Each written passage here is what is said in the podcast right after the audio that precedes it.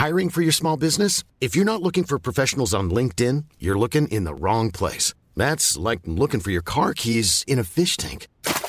LinkedIn helps you hire professionals you can't find anywhere else, even those who aren't actively searching for a new job but might be open to the perfect role. In a given month, over 70% of LinkedIn users don't even visit other leading job sites. So start looking in the right place. With LinkedIn, you can hire professionals like a professional. Post your free job on linkedin.com slash people today.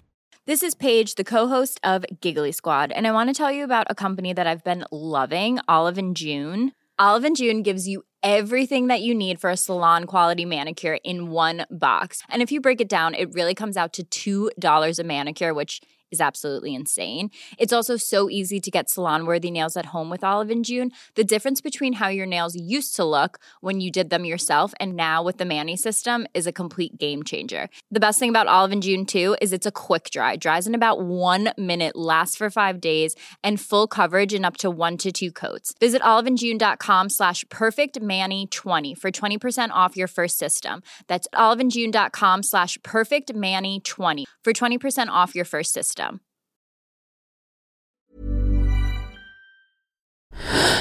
Louis.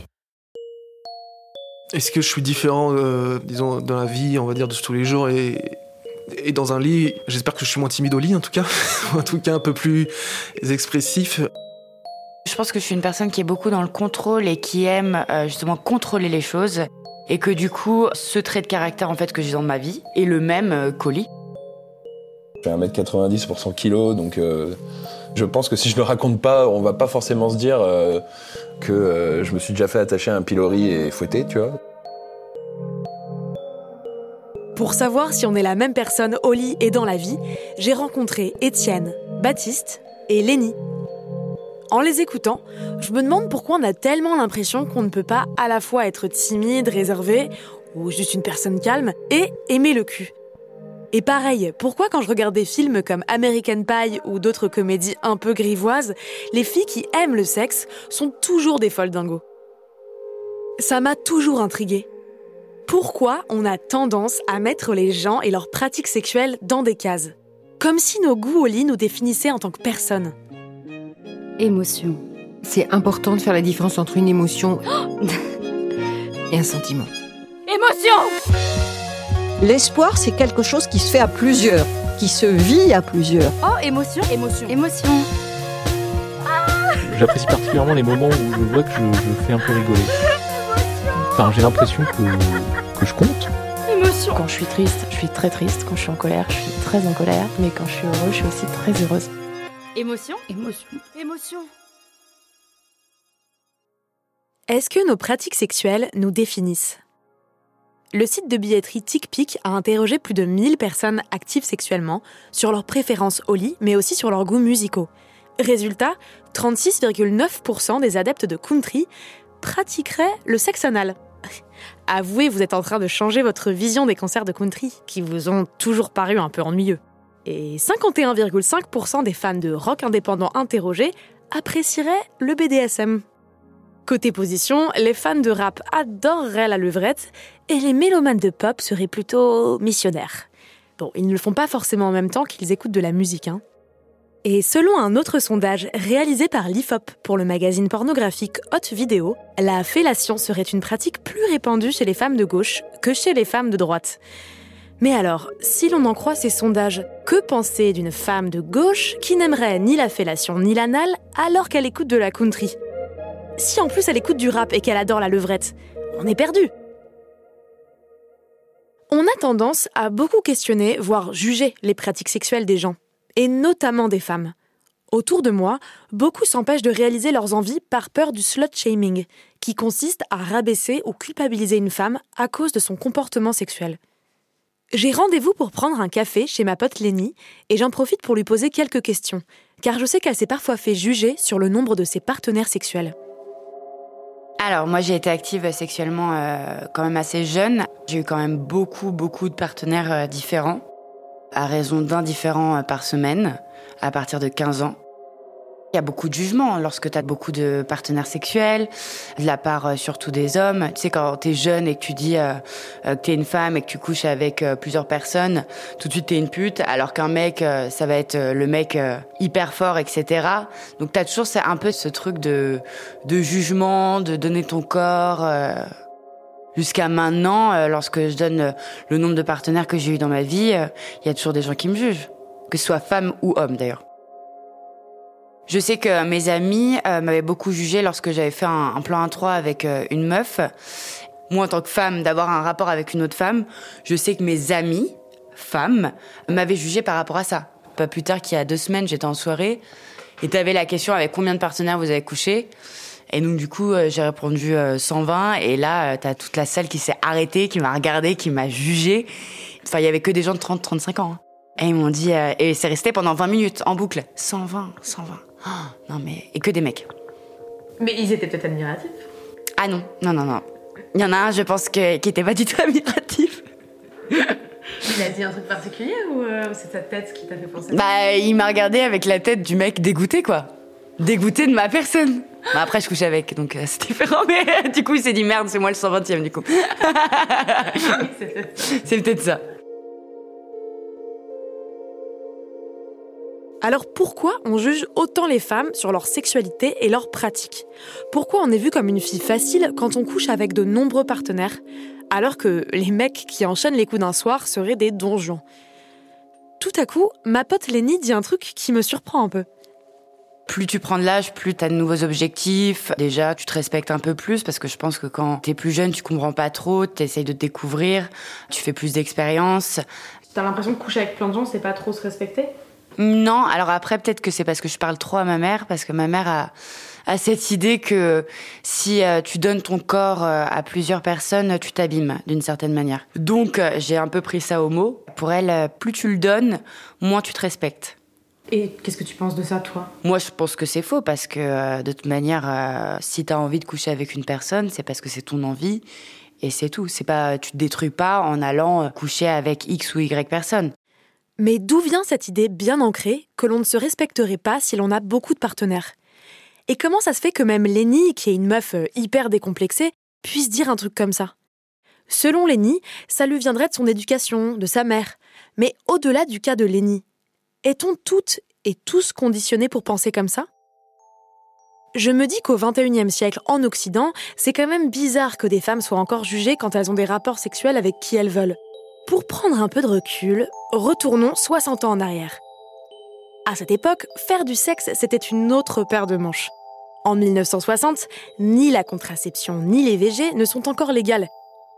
Imaginez-vous, n'importe quel rapport pouvait mener à une grossesse.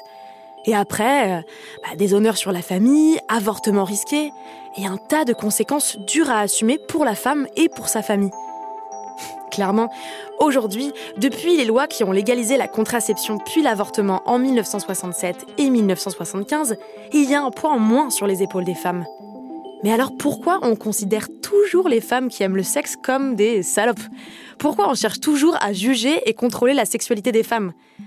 Comme si cette menace s'était transmise de génération en génération jusqu'à Lénie et jusqu'à nous. Et aujourd'hui, on a la pilule et compagnie, donc euh, faudrait que les gens arrêtent de nous saouler. Merci par avance. Coraline Delebar, sexologue et psychologue, m'explique que c'est très récent que la sexualité ne soit plus seulement considérée comme un outil pour faire des bébés.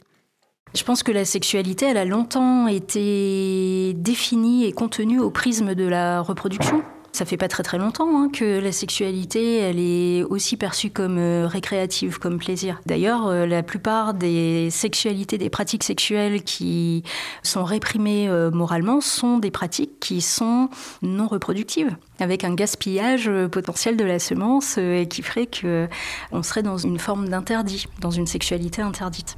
Et les femmes ne sont pas les seules à souffrir de cet interdit, de cette injonction à ne pas gaspiller le sperme des hommes. Oh, le Saint-Sperme. Si les hommes qui accumulent les conquêtes sont plutôt valorisés comparés aux femmes, ils peuvent aussi être victimes de stéréotypes en matière de sexe. Baptiste et Étienne, qu'on a entendus au tout début de l'épisode, reviennent sur leurs premières expérimentations de sexe anal en tant qu'hommes hétérosexuels. Quand j'ai demandé pour la première fois, euh, c'était mon ex, un, truc anal, c'était vraiment juste, euh, pour te dire, même pas une pénétration si on veut être exact, c'était juste un petit, euh, un toucher très délicat autour. Et le simple fait de demander de s'approcher cette partie de mon anatomie, j'ai eu un, mais t'es dégueulasse, pourquoi je ferais pas un truc pareil? Et ça, forcément, euh, t'es là, bah, comme, comment tu veux répondre à, part, à part bah, parce que moi j'aimerais bien. La pénétration euh, anale chez l'homme, effectivement, été, je pense, euh, souvent associé au plaisir homosexuel, ou en tout cas pratiqué uniquement par les homosexuels, chez les hommes, j'entends. Même moi, je me suis posé la question si j'étais pas bi ou homosexuel. Après, euh, le contact avec les hommes, à titre personnel, ne m'attire pas.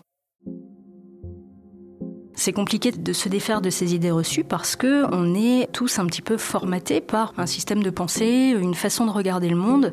On est toutes et tous régis par des scripts sociaux de ce qu'on doit être en tant qu'homme ou femme. Peut-être que ce qui peut être intéressant, c'est euh, de réfléchir la position qu'on peut prendre, s'autoriser à penser d'autres façons d'être soi-même en dehors de ces attendus sociaux. La sexualité humaine, elle ne se résume pas qu'aux pratiques sexuelles. Parler de la sexualité humaine, c'est parler du genre, c'est parler du sexe, c'est parler euh, de l'autodéfinition de soi, c'est parler des comportements, c'est parler des pratiques sexuelles. Et tous ces éléments-là, ils sont absolument pas dépendants les uns des autres. C'est-à-dire qu'il n'y a pas de pratique spécifique aux homosexuels ou aux hétérosexuels, par exemple. Et pour autant, dans les représentations, dans les normes de la sexualité, on imagine au contraire un homme qui serait hétérosexuel, donc attiré par des femmes, et qui aimerait euh, explorer euh, son plaisir anal, sa sexualité anale, reste un homme hétérosexuel euh, qui est attiré par les femmes. Notre orientation sexuelle est déterminée par le genre des personnes par qui l'on est attiré, et pas par nos pratiques. Alors comment assumer pleinement nos envies sexuelles malgré le regard des autres? Étienne me raconte comment il a d'abord été curieux de certaines pratiques et comment il a découvert qu'il pouvait vivre des orgasmes intenses.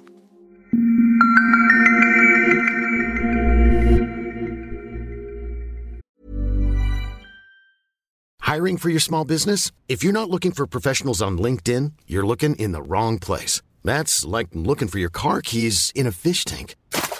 LinkedIn helps you hire professionals you can't find anywhere else, even those who aren't actively searching for a new job but might be open to the perfect role. In a given month, over 70% of LinkedIn users don't even visit other leading job sites. So start looking in the right place. With LinkedIn, you can hire professionals like a professional. Post your free job on linkedin.com slash people today.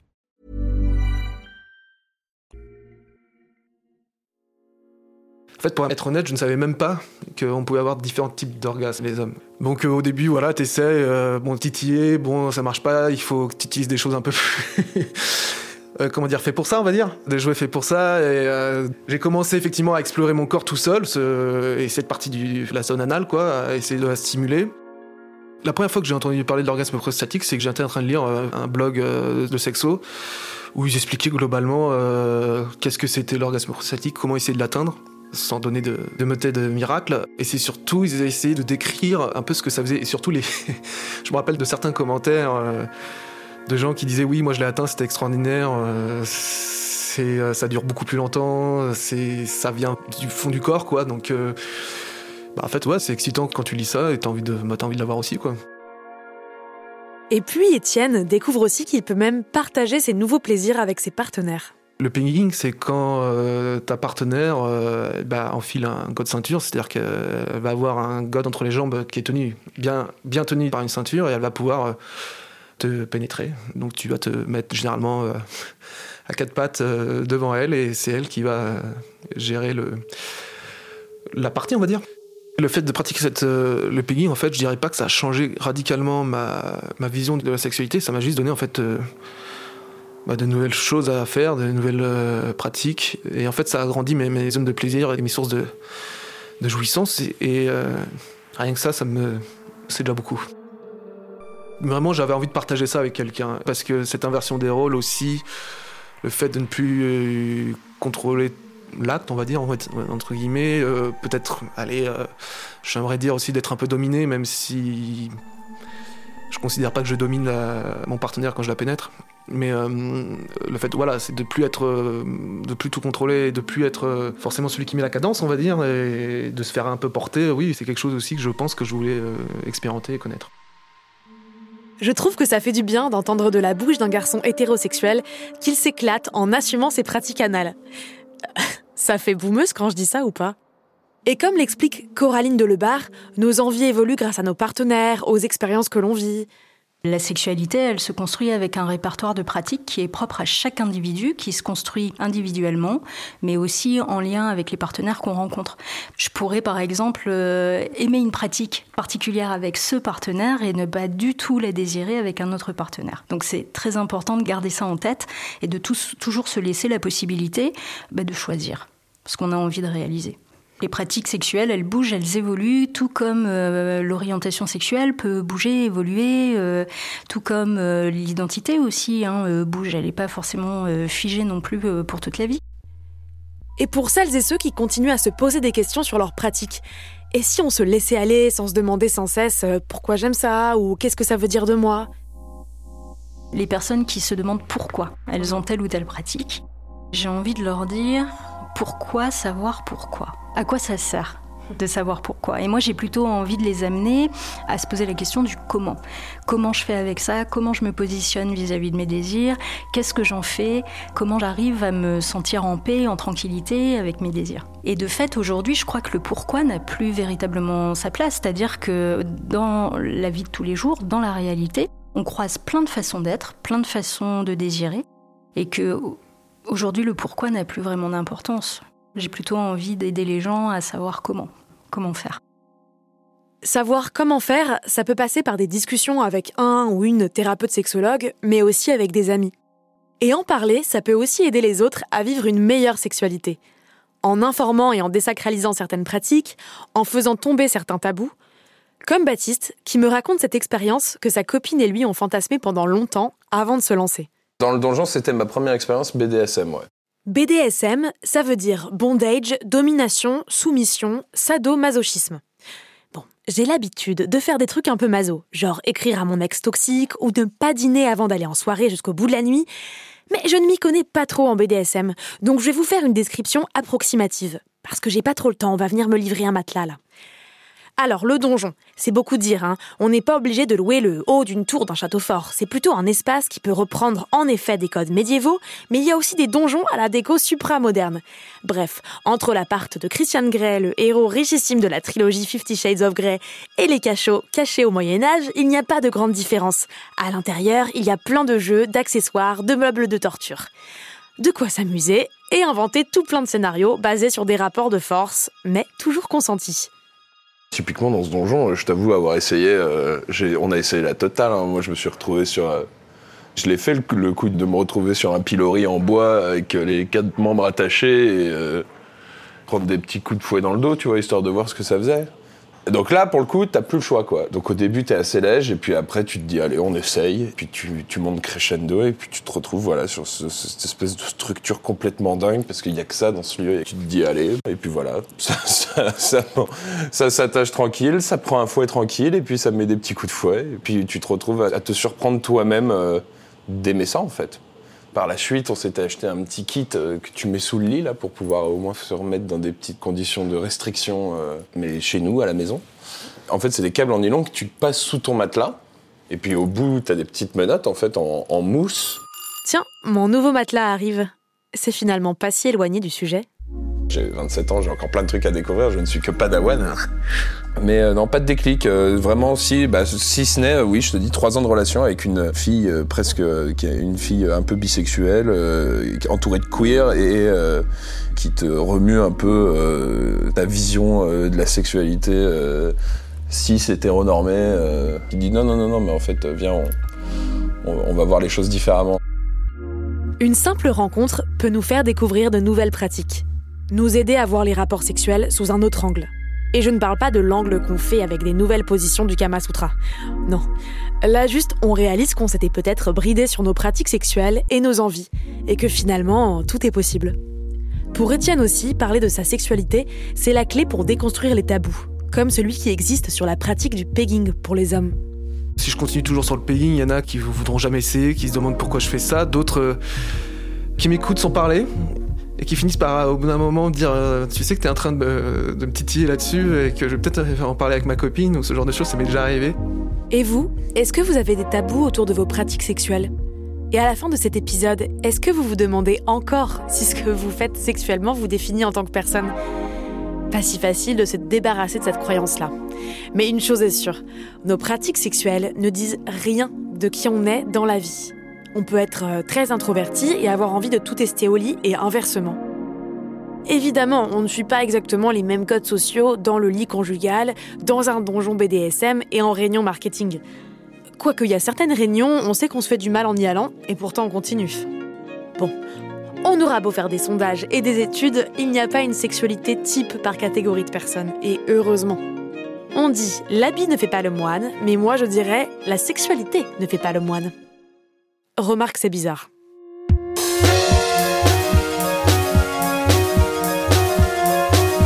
Je suis Eddie Blanchard et vous venez d'écouter Émotion. J'ai tourné et écrit cet épisode. Le montage était de Mélodie Watté et la réalisation sonore de Clémence Relia. Vous avez entendu les voix de Lénie, Étienne, Baptiste et Coraline Delebar. Vous pourrez retrouver toutes les références citées dans l'épisode sur notre site. Léna Coutreau est la productrice d'émotion, accompagnée d'Elsa Berthaud. Dans le prochain épisode, retrouvez la journaliste Lola Berthet qui s'intéressera aux émotions que l'on ressent quand on chante en chœur. Pourquoi on se sent aussi connectés les uns aux autres quand on chante tous ensemble, au karaoké, au stade ou en manif? Merci pour votre écoute et retrouvez Émotion un lundi sur deux, là où vous aimez écouter vos podcasts.